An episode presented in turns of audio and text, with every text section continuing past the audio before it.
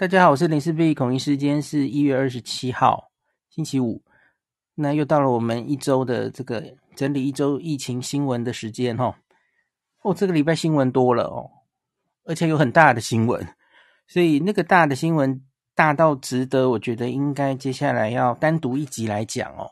那可是我今天还是把它先很简单的全部报过去哦，因为又不是每一个朋友可能都希望了解的这么详细啊。所以我这个我还是把它报了，先简单的报了。那我们接下来的两集我会各自把前两题再详细讲。那是哪两个重要的新闻？哈，一个是美国，美国在这个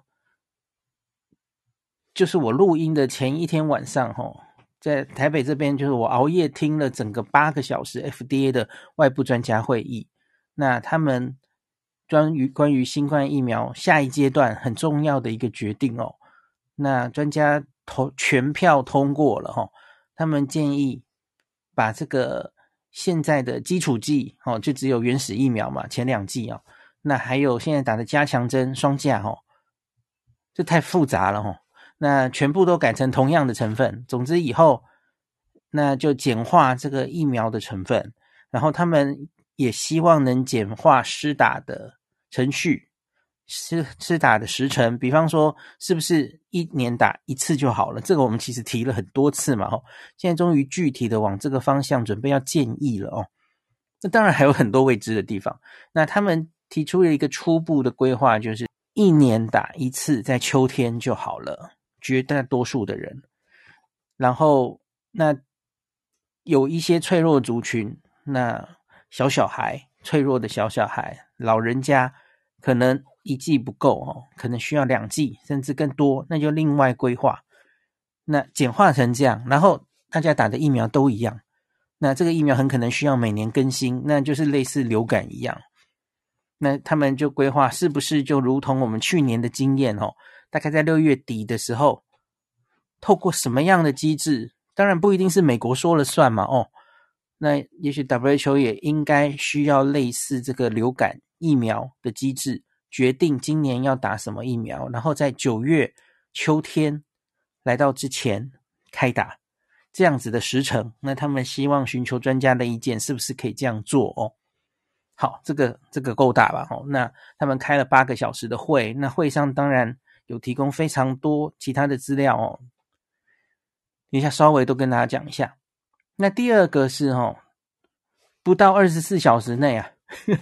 一月二十七号星期五，就是今天，就是刚刚我录音前发生的哦。我原来没有想到会这么快决定哦。就是日本确定了五月新冠降级成五类，五月降五类哦。呃，当于当然它也有但书了哦，就是假如没有发生呃意外这个重大的事情的话，都很顺利的话。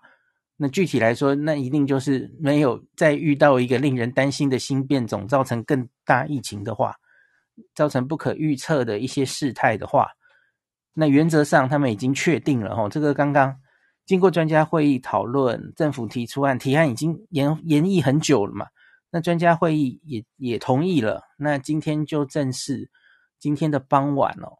在这个新冠对策本部的会议上，那个岸田文雄就自己亲自宣布了这件事了哦。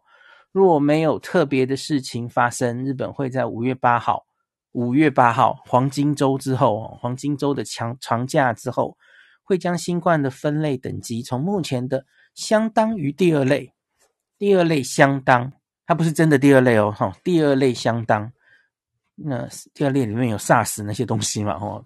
恐怖的传染病，那调降为跟流感相同的第五类，那他们原则上已经确定了这个方针了哦。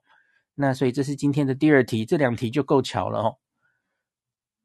那第三题我会讲一下，那英国怎么办？英国在今天这个这本周稍早，其实英国也有针对明年，呃，对不起，现在已经是今年了，今年要打的疫苗，他们也有提出他们的计划哦。可是他们，我觉得提出的方法跟美国的思维就不太一样。等一下我也会讲，跟大家分享一下英国人是怎么想的齁。那疫情题的第四题，我会讲这个中国的疫情看起来已经过高峰了。呃，他们后续又发表了一些数字哈，那我会引用这个叶斌叶斌发表的一篇文章跟大家描述一下哈，就是公中国后续他又公布了比较详细的这个十二月以来，不管是这个检测的阳性率的高低哦。诶诶，很好啊！假如有这样的数据，当然很好嘛。然后它的数据都显示，它不管是确诊，还有它的医院，然后死亡的高峰，好像都发生在十二月哦，已经过了高峰了，这样子哦。那是不是真的这样呢？我们等一下详细来看看了哈。好，那开始进入今天的四题哈。好，第一题，我们来看美国。美国这整个比较详细的事情。呃，整天的会议讨论了什么？哦，那个大家可以听我下一集详细会跟大家讲。这里我只讲最简单的这个几个重点跟大家讲一下哈。我熬夜看到今天早上六点，现在其实脑袋昏昏沉沉的哦。那在这一次讨论里面，那他们只有针对一个问题投票。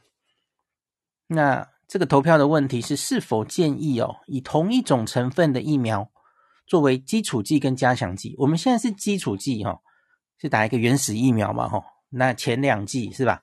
那从第三剂开始你才能打加强针哦。其实这有点复杂，然后你要保持两种产线、两种疫苗嘛哦，啊有可能会打错，然后其实对于民众跟民众沟通卫教方面，其实也会出问题。因为就是如同我长久跟大家讲的齁，你已经打到五六七八季去了，那那种前两季永远都没有打的人，他其实就是停在那里。你看，我要我好，我我我假如现在想重新开始打，不不叫重新啊，我终于想打疫苗了，你还要打给我打这个最原始的武汉出来的那一株，这会有用吗？现在都已经 Omicron 不知道好几句了哦。为什么我不能打最新的次世代？这其实在跟民众的沟通上也是也是会有问题的嘛。哦，那一群永远不打的人就是不打哦。那这在沟通上其实都有很大的问题。那所以投票的就是，那是不是就简化了？哈，harmonize 就是都一样啦，反正市面上打的疫苗就给它同化，都一样。不管是基础剂跟加强剂，就都打同样的。那当然，这一个疫苗可能以后每一年都需要去更新，那是另外一个题目了哈。可是他们第一题就是说，是不是就是同化？这样在现有基础上，现在的感染人群多半人搞不好都感染过或是打过疫苗的这种状况下，我们可不可以做这件事？然后，当然这是美国的 setting，每每一个国家搞不好会不一样哈。那他说，像是以现阶段来说，这个疫苗呢，就是我们知道的，哦，次世代疫苗，美国是打 BA.5 嘛，我们现在也是莫德纳，只是他们有 BNT 跟莫德纳哦，那就是一半原始株，一半是 BA.5。好，这个问题就是这样，是不是现在就以后我们就简化成打这样的疫苗就好？哈，好，全票通过，那全部专家几乎没有什么异议，哈，他们都认为这样是好主意呀。那他们也觉得这是从一个 pandemic 走向 endemic，从大流行走向地方流行后啊，现在慢慢的要移往这个方向了嘛？哦，大概潮流势不可挡嘛。我们的第二题，日本也是准备降级了哦，那一定是很重要的一步了哦。疫苗要简化，谁要打这个疫苗是另外一回事了，这可能都还要讨论很久哦。那目前的疫苗分两种，实在太复杂了哦。简化当然是好事哦。那美国的第三、第四季，在今天的会议前面，第一就是早上的第一个单元哦，就是报告美国疫情的现况，还有疫苗施打的现况哦。美国的不管是第三季，好，从第三季打的还好，第四季就很低哦。那后来改成次世代之后，啊，施打率还是很低哦。那我的很低是指六十五岁以上哦，最令人担心的那群哦，跟全世界别的国家比，不能说高啦，我应该这样讲哦。所以美国很明显疫苗犹豫是很严重的哦。那他们特别抓出来，就是现在进入奥密克戎的年代了哈。美国的这一年，这个住院死亡的这些东西，当然都还有哈。那可是他们最担心的是老人哦，跟两岁以下的小朋友，在奥密克戎这个年代哦，二零二二年一直到现在，呃，其实他们的住院跟死亡是有跳起来的哈。那令专家蛮忧心的哦。那老人这个刚讲了，他们次世代追加其实没有非常的理想哦。打到第四剂的人，或是有打次世代补强的人，其实比例没有那么高。那两岁以下小朋友，哈，完整接种的比例，美国是不到十 percent 的哦。台湾的朋友可能不能 想象哦，我们打得不错哦，我我们有背景嘛，我们的背景就是我们那时候产生了一些脑炎重症，令家长蛮担心的，所以我们有一定程度，至少过了三分之一吧。那现在我不知道有多少了哈。那可是美国的两岁以下。六十六六个月以上到两岁以下这一群，那这个是死亡跟重症也蛮偏高的一群人哦。相对来说，十八岁以下小儿科，其实我有跟大家分析过嘛。我其实最担心的是两岁以下，其他倒还好哦。那他们的疫苗注射率是很低的哦。那好，这个投票问题大家都过了，这里是没有什么争议的哈。可是其他争议的地方就多了啊。那后面的两个问题，他没有投票，他只是寻求专家的意见，包括什么呢？一个就是简化未来的疫苗接种计划。那他说的是 everyone 哦，一般人一年打一针。其实我对这一点很有意见。英国看起来也不是这样想的哦。那很明显，在美国的这个 FDA 的专家会议里面，很多专家也不是这样想的哈、哦。一一个。根本没有风险族群的人，为什么需要一年打一针？我我们有这样的科学证据建议大家这样做吗？我个人觉得没有了哈。可是 FDA 在这次开会前，他有写一个，就是他他是真的写 everyone 哦，一般人一年打一针，那特定族群那可能一年就两针，比方说就是年长者、高危者哦，然后容易重症的那些人，然后。两岁以下的小小孩，其实他们到底需要打几针？哦，这一次也有讨论这个议题。我觉得小儿科的同好们哦，要特别去注意，因为我很久没有讲这些疫苗注射的问题了哈。大家有没有记得，在我去日本前，我们是通过了小小孩的疫苗注射，六个月到呃 BNT 是到五五四岁。然后莫德纳是到五岁，大家记得吗？这些小小孩的疫苗，那 BNT 注射三剂，莫德纳注射两剂。哦，在我下一集会详细跟大家说，这这个会议上其实有初步的真实世界的保护数字出来。那这个保护数字怎么样？到底打几剂才够？而他们打的是原始疫苗，你不要忘了，因为因为他们是最后才批准打新冠疫苗的嘛。可是。现在流行的早就已经 Omicron 好几去了，到底效果还剩多少？那他们到底有没有需要打次世代疫苗？这是到现在还没有答案的问题，你不要忘记了哦，因为这群人是最后才年龄扩展到他们的，我们其实还没有答案哦。那这次专家里面，这个整天的讨论里面，其实最常见到的。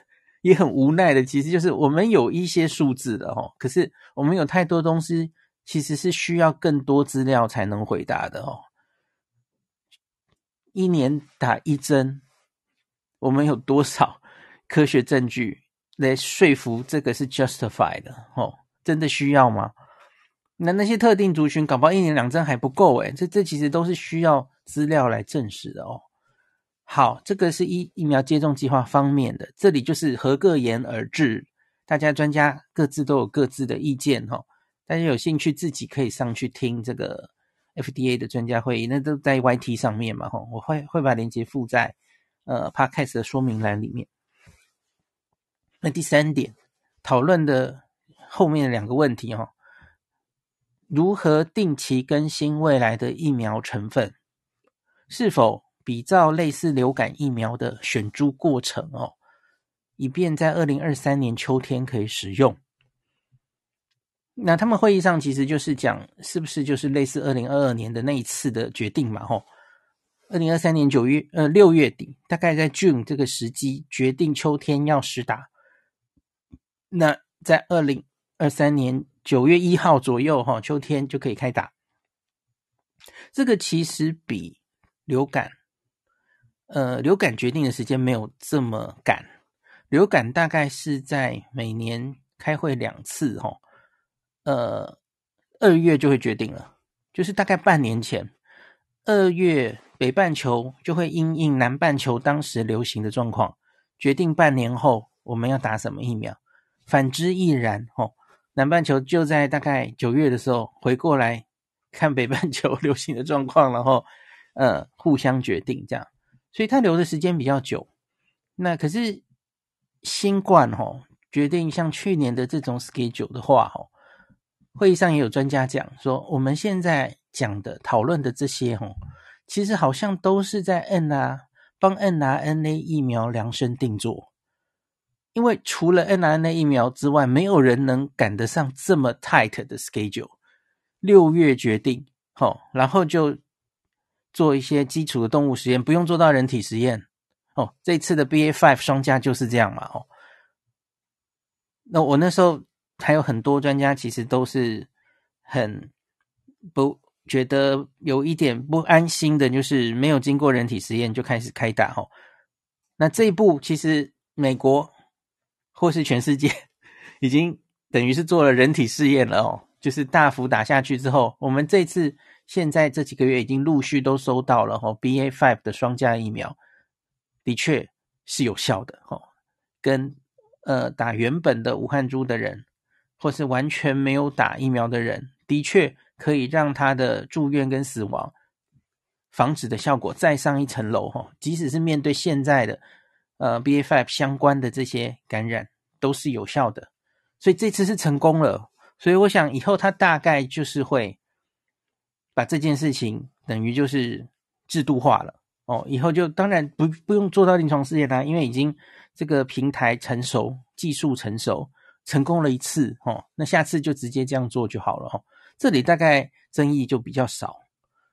那可是就是如同刚刚讲的，哈，在这个会议上面啊，其实这次还有请辉瑞跟莫德纳，当然是请他们来报告后续有什么资料哦。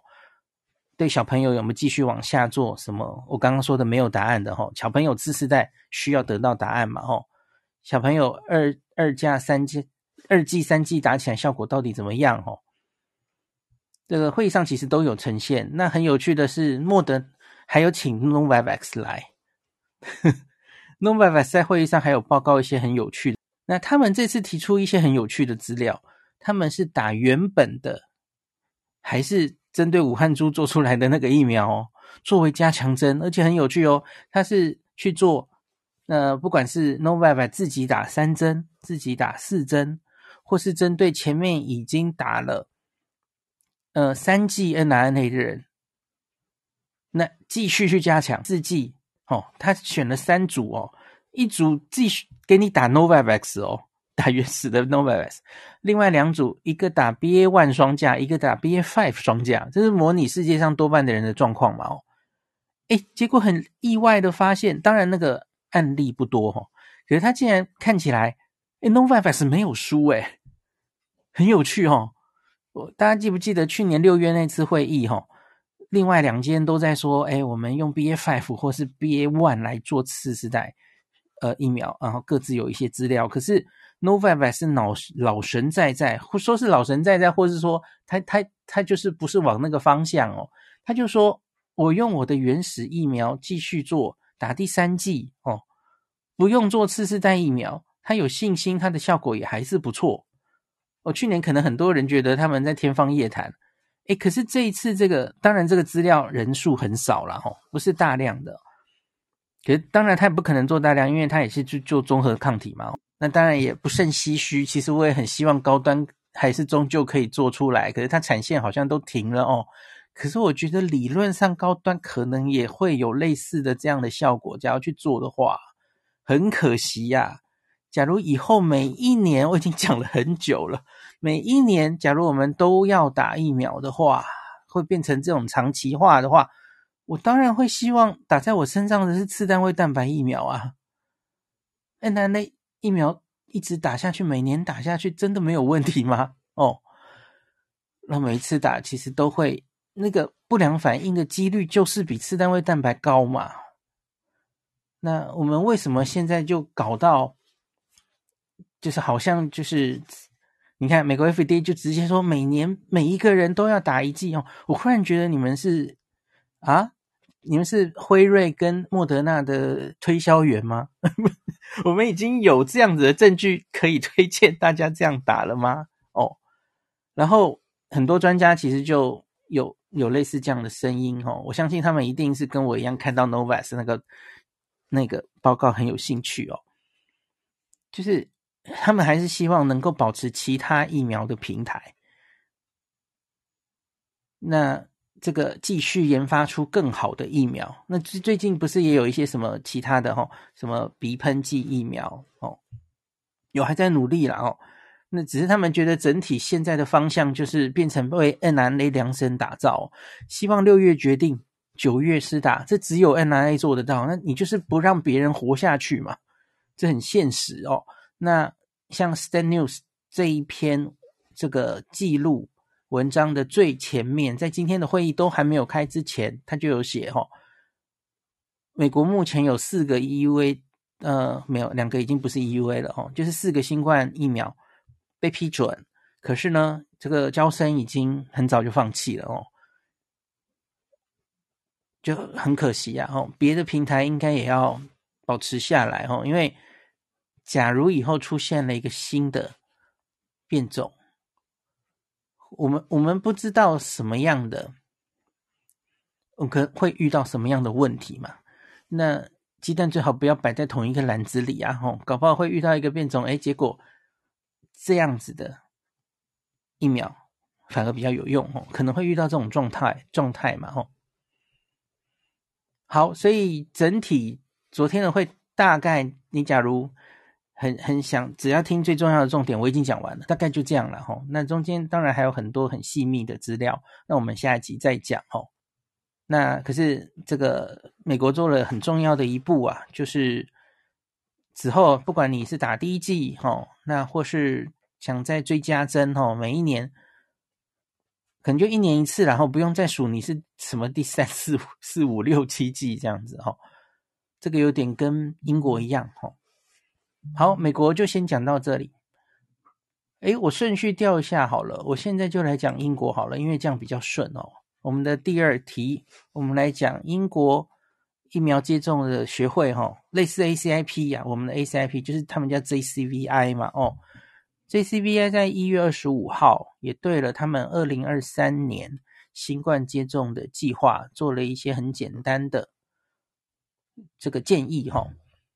那他们建议说，今年一样，去年这个二零二二年其实他们整年的疫苗接种计划就很简单，就是 Spring Booster 跟 Autumn Booster，Fall Booster，对不起，嗯，就是春天打一次。秋天打一次，而秋天这一个是比较大的，因为他们知道进入冬天，这个要先准备好。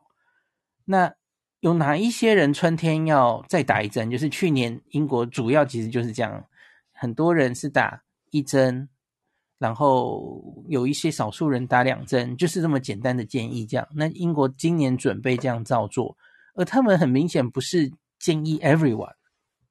我觉得英国比较基于。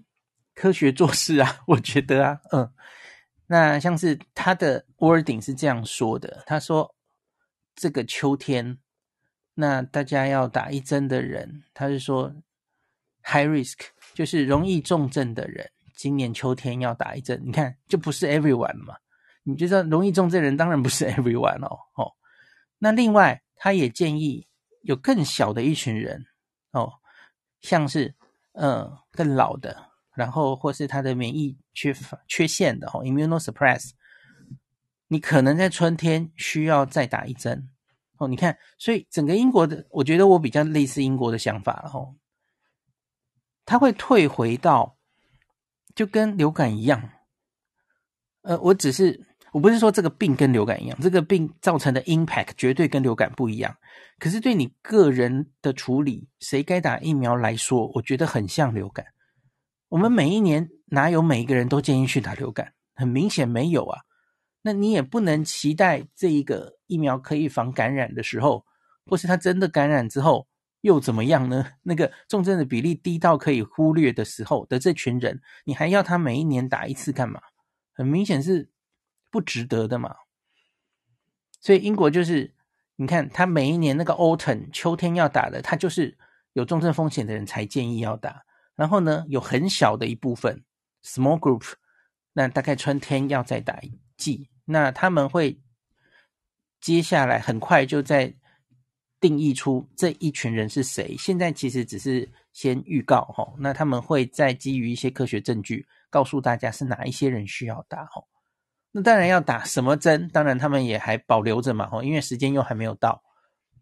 嗯，你们大家都知道，现在变种病毒也是变得很快哈，所以他们当然是是要这个是滚动式调整，到时候才知道要打什么。的嘛，吼，好，那他们的这个 JCVI 的 Chair 就是 Professor Lin，那他就讲了几个重点哦。他说这个新冠的注射的 program，那继续在这个英国的 NHS 系统哈，都可以很有效的减少重症哦，保护了他们 NHS 整个运作的系统哈。那所以因此呢，那他们还是建议要继续做一些。追加针针对高风险族群要做 Autumn Booster 哈，秋天的追加针。那那他们这个还不是 Final 哈，那他们最后很快，大概也就是因为春天已经不远了嘛哈，那他们很快会做一个最后的建议哈。对于春天的 Booster，哪一些人需要那个追加一针？那他用的 wording 是。刚刚说的是 at higher risk of 重症哦，higher risk 比较高的风险。那春天要打的人是 at greatest risk，就是最最这个风险最高的一群人哦。是哪一群人？很显然，应该就是，也许我我猜他也许会定个七十五岁，就是这么老哈，七十五岁以上的，然后可能有好几个共病哈，然后癌症等等的哈，就跟去年的。春天的 booster，我觉得建议差不多吧，吼。我我是蛮比较接近英国的建议，哈。那英国这一篇这个 JCI 的公告有讲一下，他们二零二二年的这个整个疫苗接种的结果，其实他们施打的就不错，吼。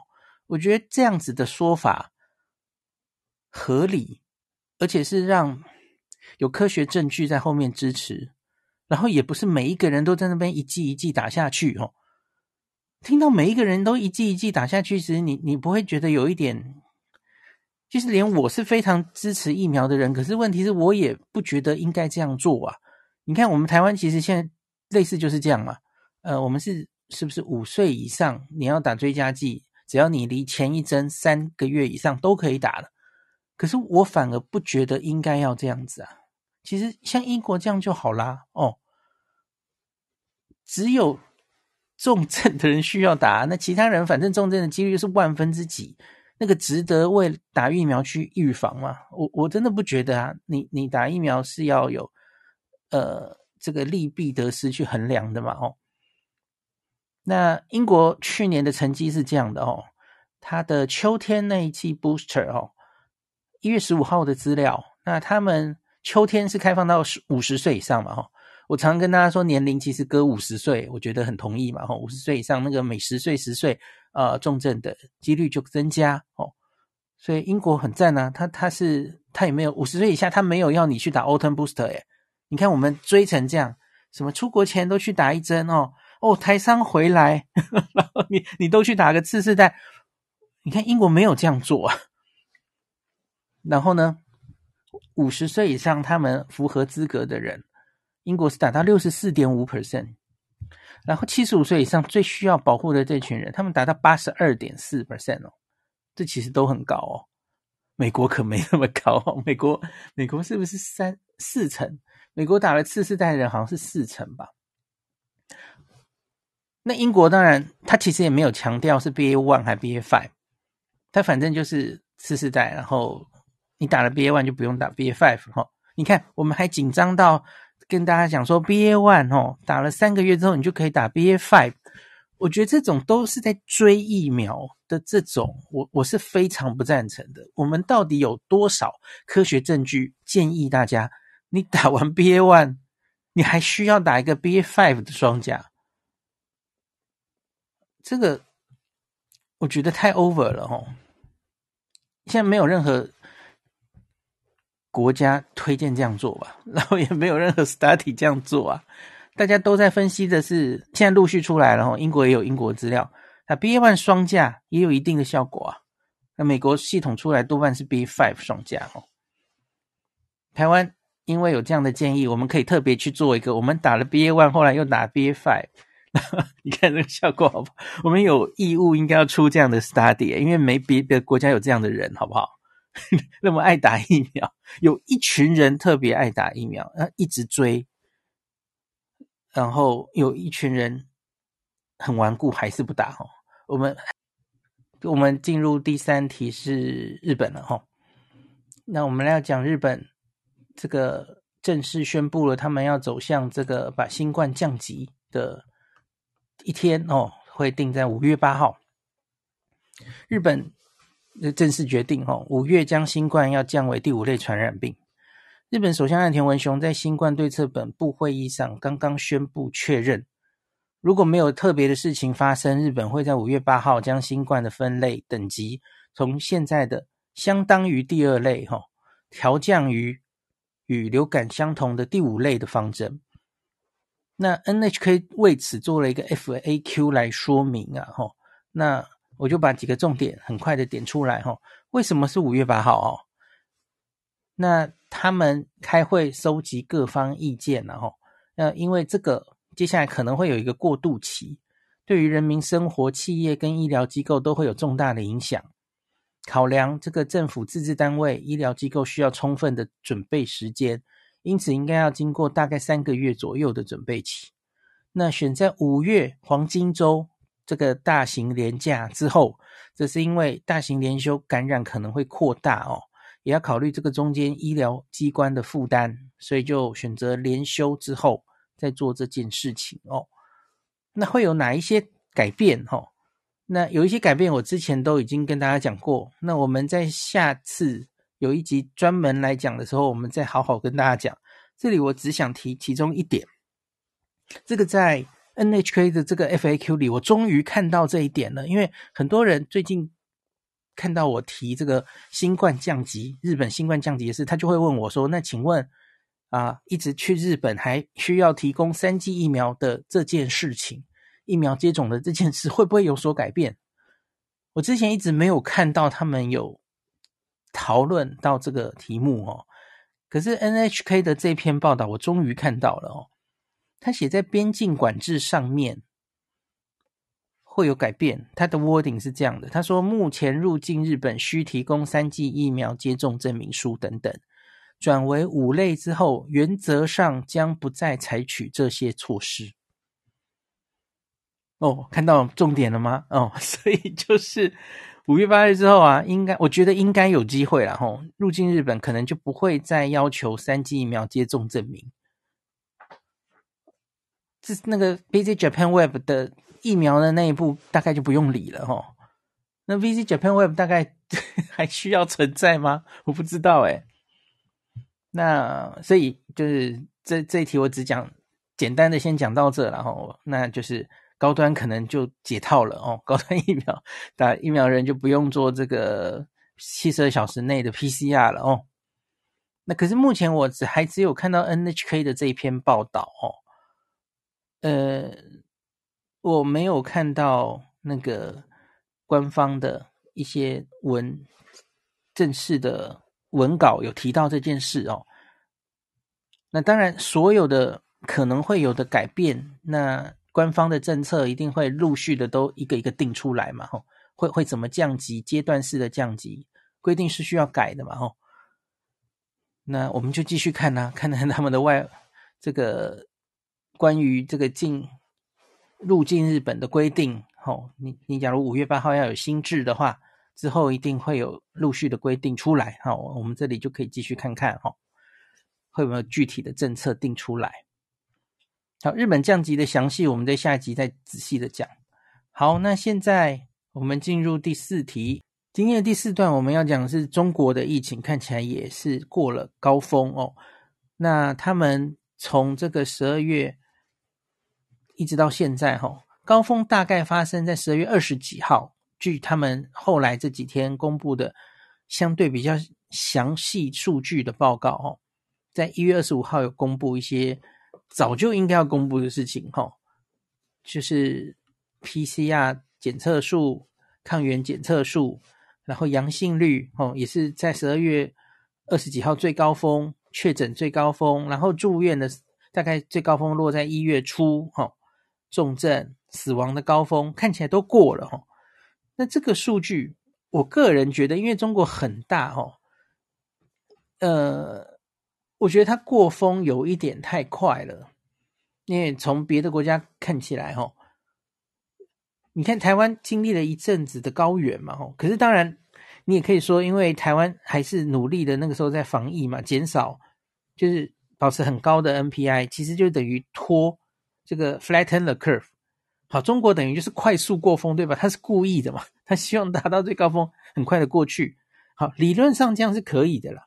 从他公布的这些数据看起来，他还真的很快就过峰了，然后大概在。